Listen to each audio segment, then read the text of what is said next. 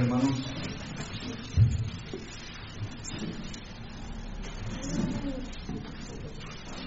Vamos a abrir nuestras Biblias en el libro de Jonás.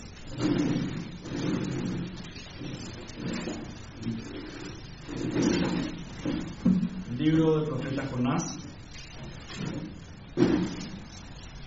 se encuentra entre los profetas menores, después de Abdías, antes de Miqueas.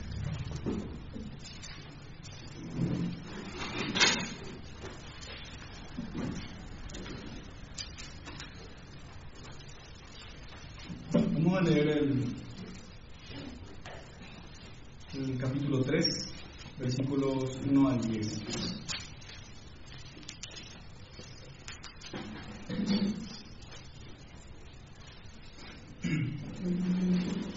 Dice así. Vino palabra de Jehová por segunda vez a Jonás, diciendo, levántate y ve a Nínive, aquella gran ciudad, y proclama en ella el mensaje que yo te diré. Y se levantó Jonás y fue a Nínive conforme a la palabra de Jehová. Y era Nínive ciudad grande en extremo, de tres días de camino. Y comenzó Jonás a entrar por la ciudad camino de un día, y predicaba diciendo, de aquí a cuarenta días Nínive será destruida. Y los hombres de Nínive creyeron a Dios y proclamaron ayuno y se vistieron de silicio desde el mayor hasta el menor de ellos. Y llegó la noticia hasta el rey de Nínive y se levantó de su silla, se despojó de su vestido y se cubrió de silicio y se sentó sobre ceniza. E hizo proclamar y anunciar en Nínive por mandato del rey y de sus grandes, diciendo, hombres y animales, bueyes y ovejas, no gusten cosa alguna, no se les dé alimento, ni beban agua, sino cúbranse de silicio hombres y animales, y clamen a Dios fuertemente, y conviértase cada uno de su mal camino, de la rapiña que hay en sus manos.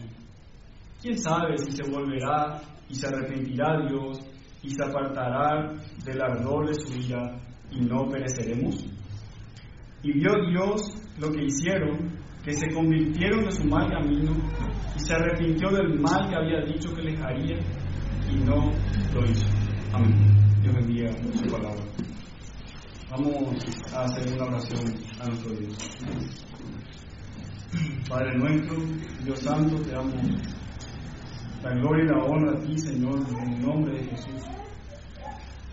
Y te pedimos, Padre, que en este tiempo tú nos dices, Señor, que, que tu Espíritu Santo nos hable, Señor, habla en nuestros corazones. Te rogamos, Señor, que tú bendigas tu palabra en nuestros corazones.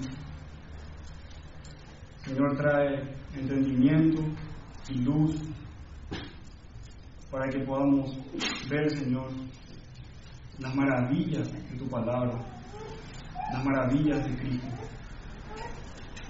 Te rogamos, Padre, todas estas cosas en el nombre de Jesús nuestro Señor. Amén. Realmente el libro de Jonás es un libro bastante interesante, con una historia bastante interesante. Jonás, a diferencia de todos los demás profetas, de todos los demás libros, no tiene un mensaje extenso. Podemos ver en los demás libros de los profetas que dice, vino palabra de, de Jehová al profeta Isaías, al profeta Jeremías, y ellos empiezan a hablar y, realmente tienen sus, sus predicaciones, tenían un gran contenido. Sin embargo, Jonás no hay un contenido extenso en su predicación, sino que todo lo que él dice son ocho palabras. De aquí a 40 días Nínive será destruido. Este es el mensaje del libro de Jonás. Más bien del profeta Jonás. Esto es lo que Jonás predicó. Y todo lo demás, todo lo demás trata de su historia. Trata de su historia y de la historia de Nínive y por sobre todo la gran historia de Dios, el soberano, que salva a quien Él quiere, que tiene misericordia de quien Él quiere. Este es el gran tema de Jonás, la soberanía de Dios en la salvación. Mostrarnos la misericordia de Dios para con los hombres. Y vamos a, a ir analizando específicamente este capítulo 3, que prácticamente podríamos, podríamos ver es el clímax del, del libro, es donde sucede, donde el Señor cumple su propósito, donde sucede lo que Jonás no quería que suceda. Y vamos a ir viendo esto. Y queremos ver cómo el Señor actúa. Queremos ver en este pasaje cómo el Señor salva a una, toda una nación, a más de 120 mil almas, utilizando a un profeta poco usual.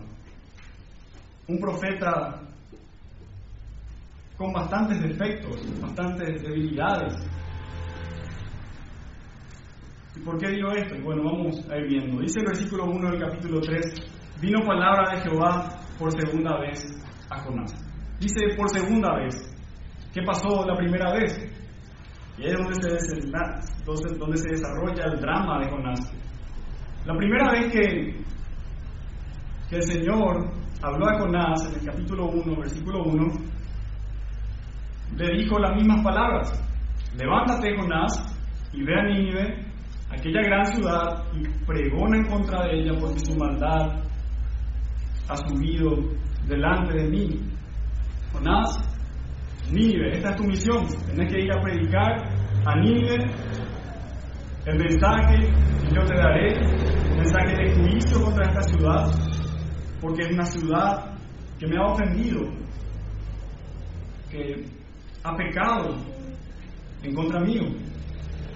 Y realmente la respuesta de Jonás es, nos descoloca, nos deja mal parados porque todos pensamos que el profeta, de, el profeta de Dios va a obedecer y va a ir a predicar en Nínive. Pero ¿qué hace Jonás? Se levantó para oír la presencia de Jehová. Salió corriendo. Nínive está de hacia un lado y Tarsis, hacia donde él huyó, está hacia el otro extremo.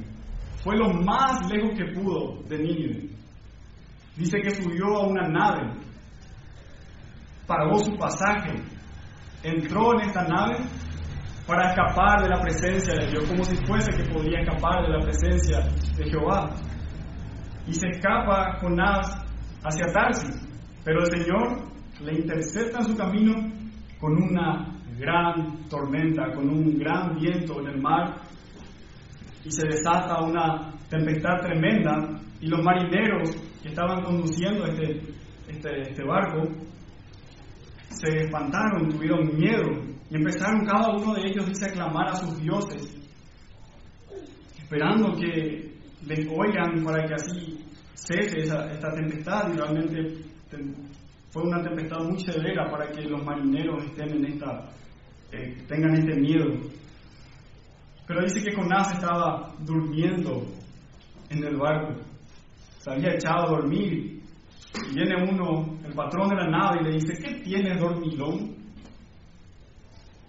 Clama también a tu Dios. Todos estamos clamando a nuestro Dios a ver cuál nos salva. Tal vez tu Dios tenga compasión de nosotros. Clama a tu Dios. Tal vez no vamos a perecer. ¿Y qué hicieron? Echaron suertes. Esto es un poco, bueno, dentro de, esta, de, estos hombres que no eran, eh, eran hombres impíos, que no conocían a Dios, echaron suertes a ver a quién le tocaba, quién era el culpable. Un poco supersticioso lo de la práctica de estos hombres. Pero bueno, la suerte es del Señor y cayó sobre Jonás. Acá está el culpable, este es el que nos está trayendo todo este mal. ¿Qué le hiciste a tu Dios? ¿Quién sos? ¿De dónde venís? ¿De qué pueblo sos? Y Jonás dice, soy hebreo, yo temo a Dios, temo a Jehová, el Dios de los cielos, el Dios que hizo el mar y la tierra y sin embargo estaba intentando escapar de Jehová.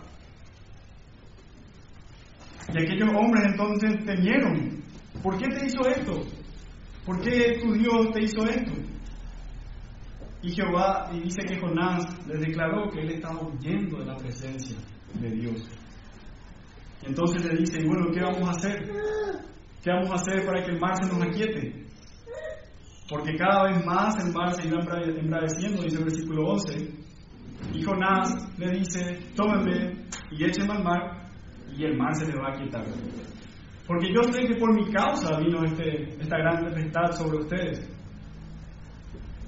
Interesante, Jonás, la respuesta correcta de Jonás debería ser, sí, es mi culpa, así que vamos a volver. Me arrepiento de haber desobedecido a Dios, vamos a volver y voy a ir a cumplir la misión.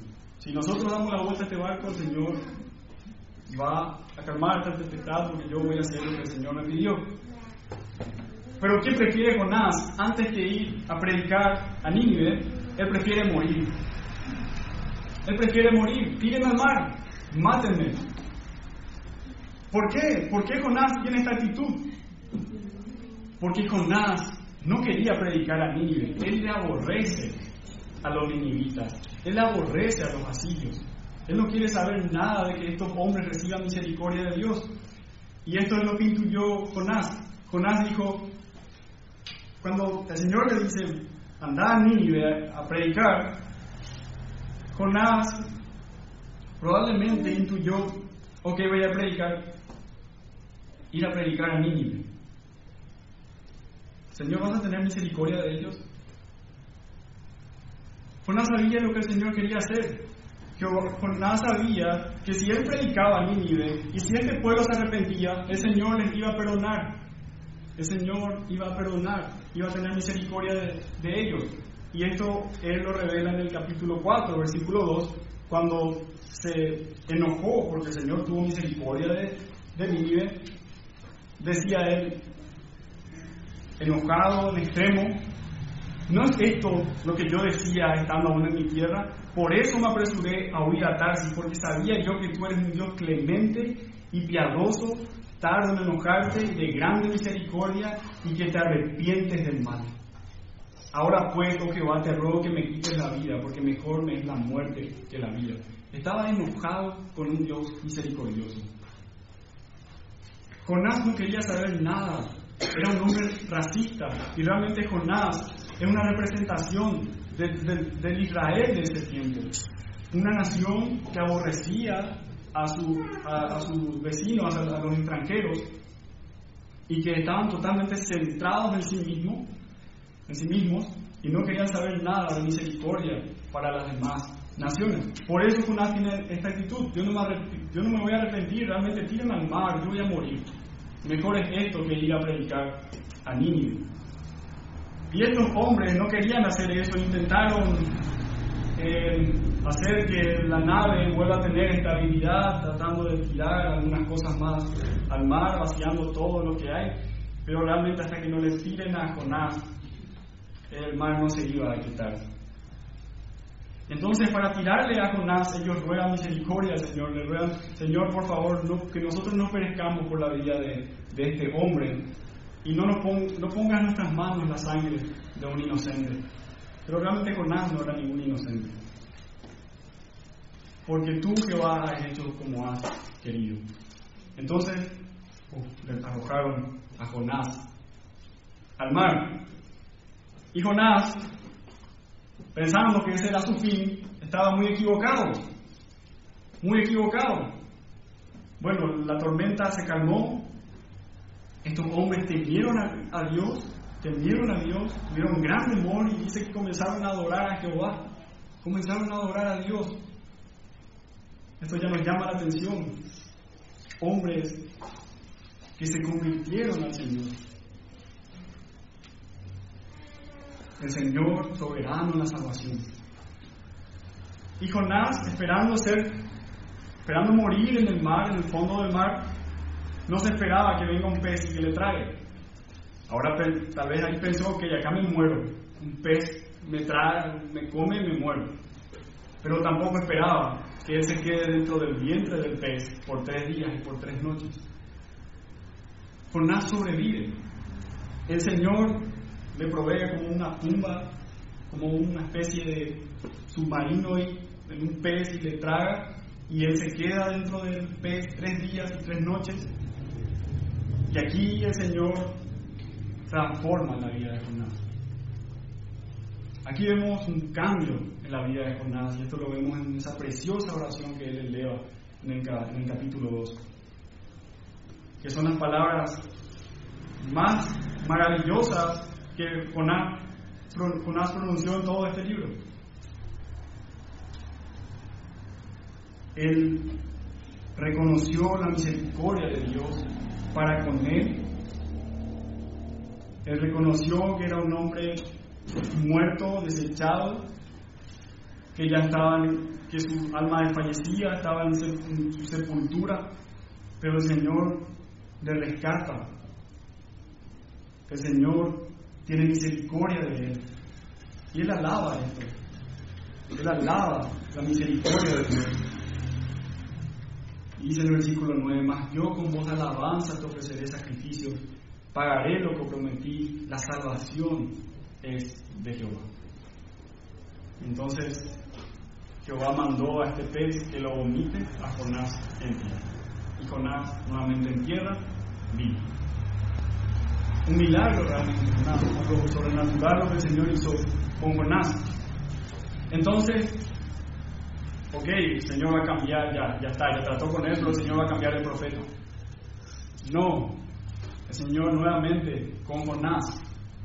Jonás ahora anda a Nínive a predicar, a proclamar el mensaje que yo te voy a dar. El Señor es el mismo, Nínive es la misma, pero Jonás es diferente. Este es otro Jonás, porque él ahora se levanta y va a Nínive, ahora obedece. Pero tristemente, Jonás aún sigue con ciertas debilidades y todavía no estaba convencido de la idea de que Nínive sea salvo. Nínive era una ciudad de tres días de camino. Eso quiere decir que era muy grande y que para terminar de recorrer toda la ciudad te iba a llevar tres días. Pero Jonás entra a la ciudad y predica a camino de un día. Él no predica ni siquiera la mitad, a la mitad de la ciudad. Él se limita a predicar, entra por el medio de la ciudad predica un día, con un sermón de ocho palabras. De aquí a 40 días Nínive será destruida. Final. Este es el sermón de Jonás.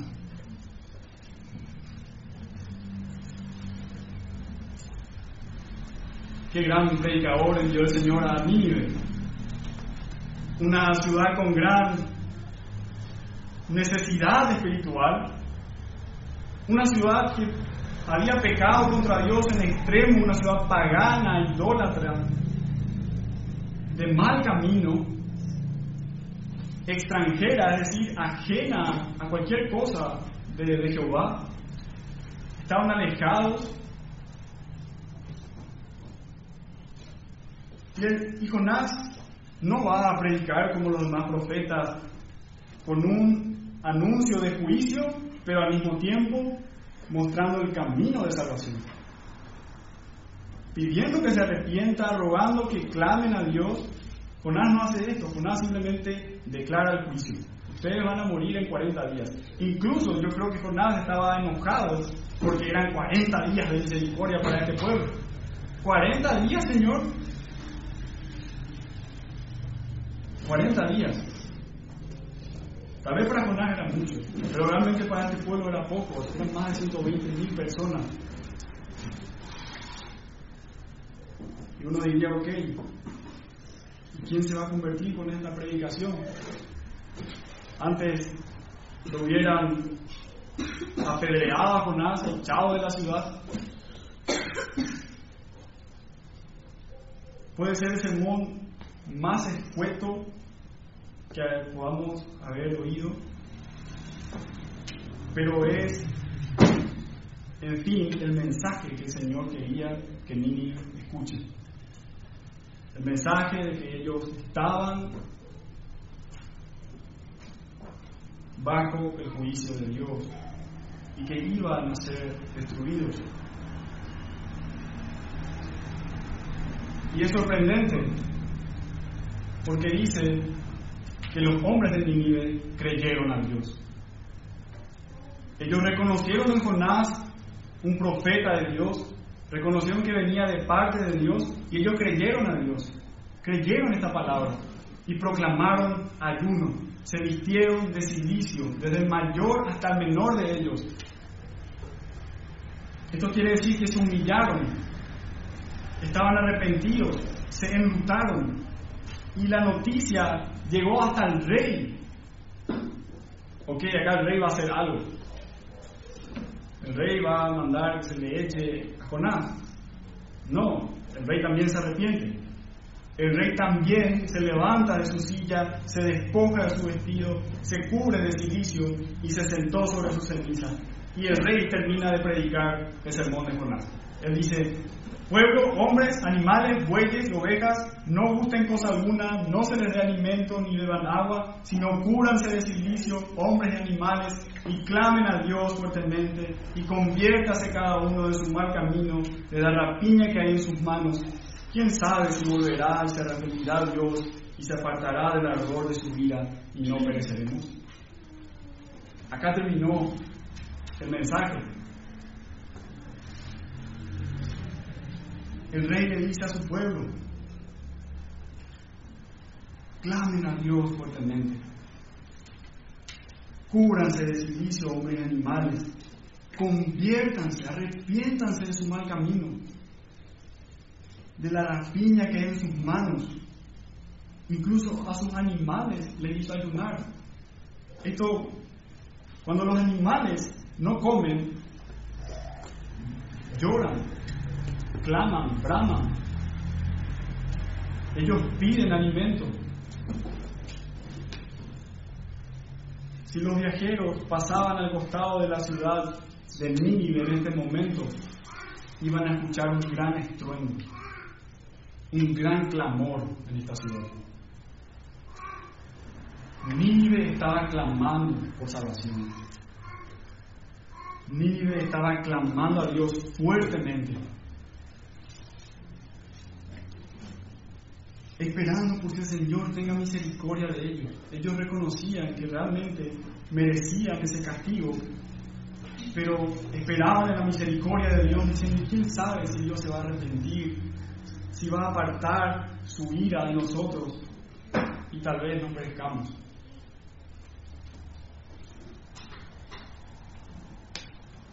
Hermano, esta es la mano del Señor obrando. Es la mano del Señor convenciendo las conciencias, los corazones de los hombres. En las manos del Señor, trayendo vida espiritual a aquellos que están muertos en sus delitos y pecados.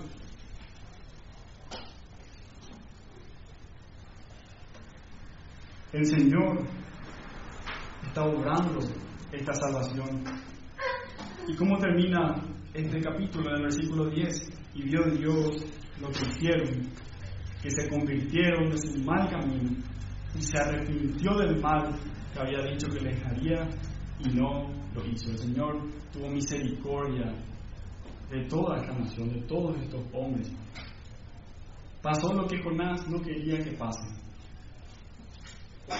Y en el capítulo 4 vemos que realmente fue así. Jonás se enojó porque pasó se enojó. Pero este era el plan de Dios. Esto es lo que Dios quería hacer. Dios quería mostrar su misericordia. Y realmente estaba dando una gran lección a Jonás, que termina en el capítulo 4. Pero vemos, al finalizar este capítulo, cómo el Señor obra de una manera que nosotros no podemos imaginar. El Señor es soberano en la salvación. El Señor salva cómo, cuándo y a quienes quiere.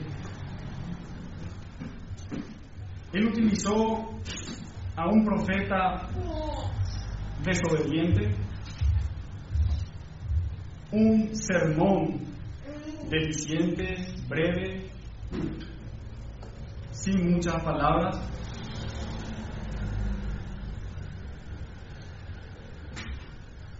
Y cambió a una nación completamente alejada de Dios. Acá no hay gloria para Jonás. Acá Jonás no puede decir, sí, este pueblo se convirtió porque yo me fui y prediqué un sermón.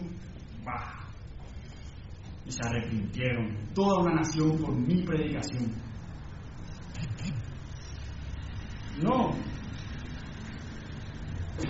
Jonás no estaba contento, no es lo que esperaba, no debía recibir ninguna gloria. No hay gloria en Jonás. Acá es el Señor. Es el Señor quien salva a esta nación. Utilizando instrumentos débiles. Y el Señor lo hace para mostrar su gloria y su poder. Esto debemos aprender, hermano. Que las salvaciones del Señor y que Él obra para salvar a aquellos a quienes ha elegido. Tenemos que aprender a no ser como Jonás, a no tener ese sentir que tenía Jonás de que ciertas personas no pueden recibir misericordia No podemos tener ese odio que tenía Jonás hacia sus enemigos. No, el Señor nos enseña a amar a nuestros enemigos. Y nuestra, nuestro, en nuestro corazón tiene que haber un sincero deseo, un sincero anhelo por aquellas personas que tal vez nos ofenden, tal vez son nuestros enemigos, pero nuestro deseo tiene que ser que ellos se salven, que ellos alcancen misericordia.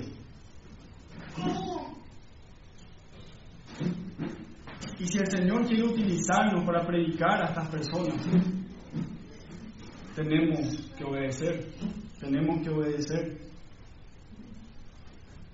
Realmente vemos también en Jonás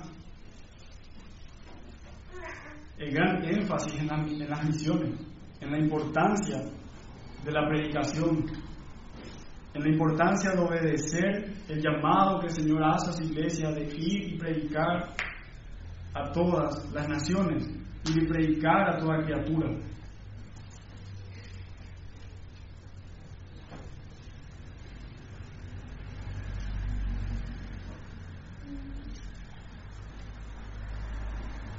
Y el arrepentimiento de Nínive nos deja una gran lección.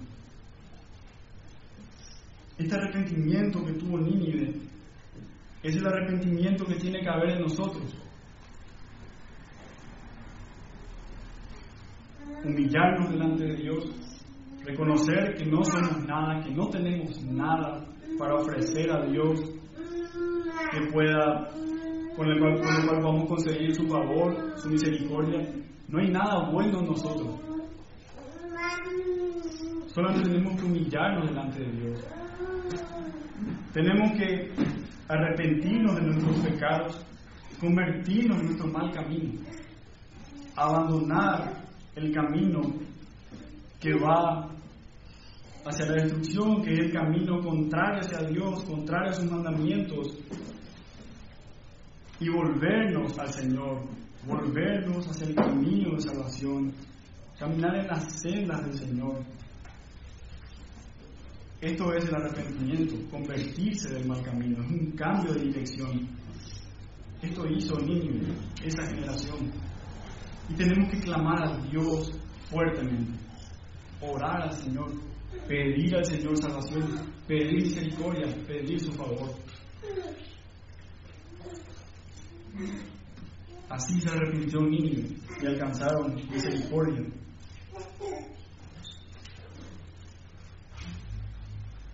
Y el Señor, ya en el Nuevo Testamento, cuando hablaba con los fariseos, nos habla de algo muy importante. Él nos dice en Mateo 12, Mateo capítulo 12, versículo 41.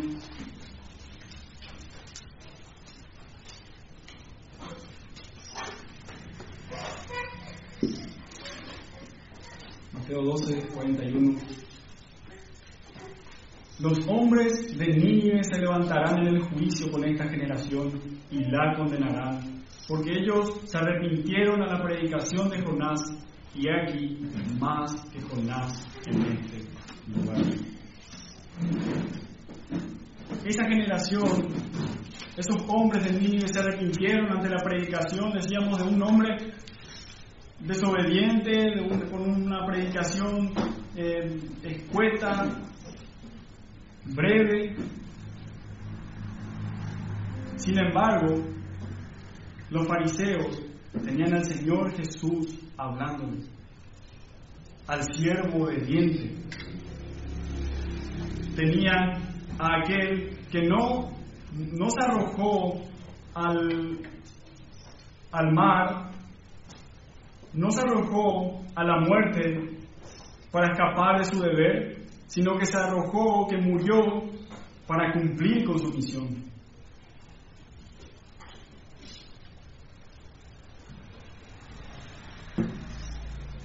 El Señor Jesús se sacrificó para salvar a aquellos que le arrojaron. El Señor Jesús murió para salvar a Nínive cuando Jonás no quería siquiera predicar.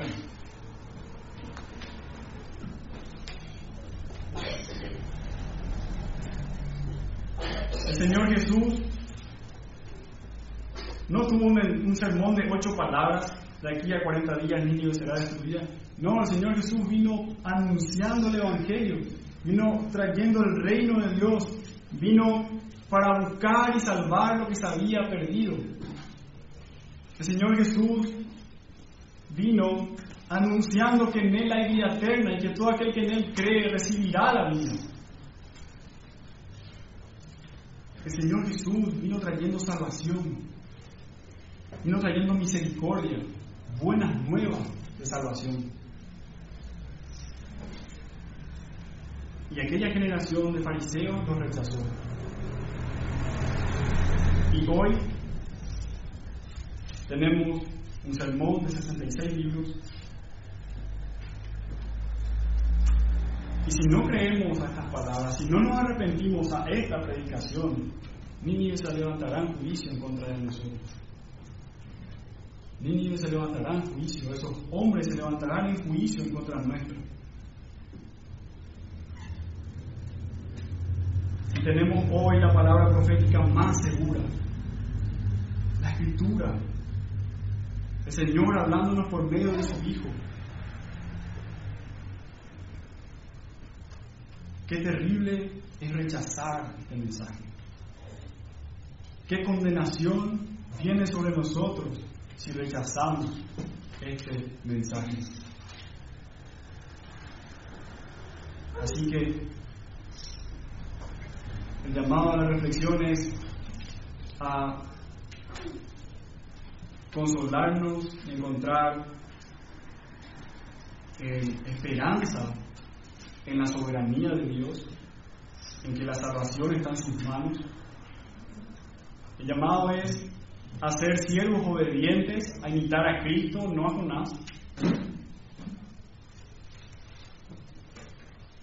Y el llamado es a arrepentirnos como niños, arrepentirnos de nuestros pecados y volvernos a Dios, quien tendrá misericordia de nosotros.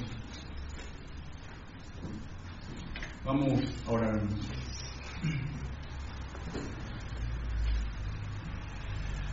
Padre nuestro, Dios Santo, te damos gracias, Señor, por tu palabra. Gracias, Padre, por tu bendita palabra.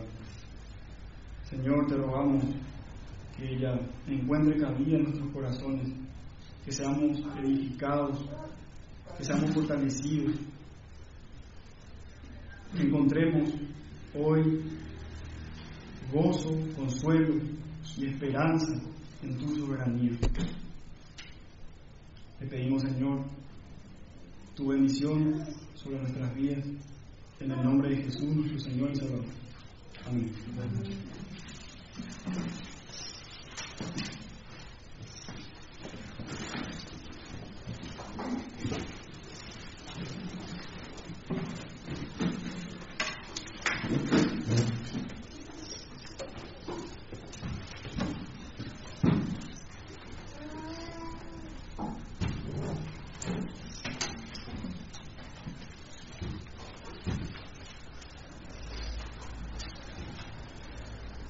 entonces al himno número 176. Himno número 176. Años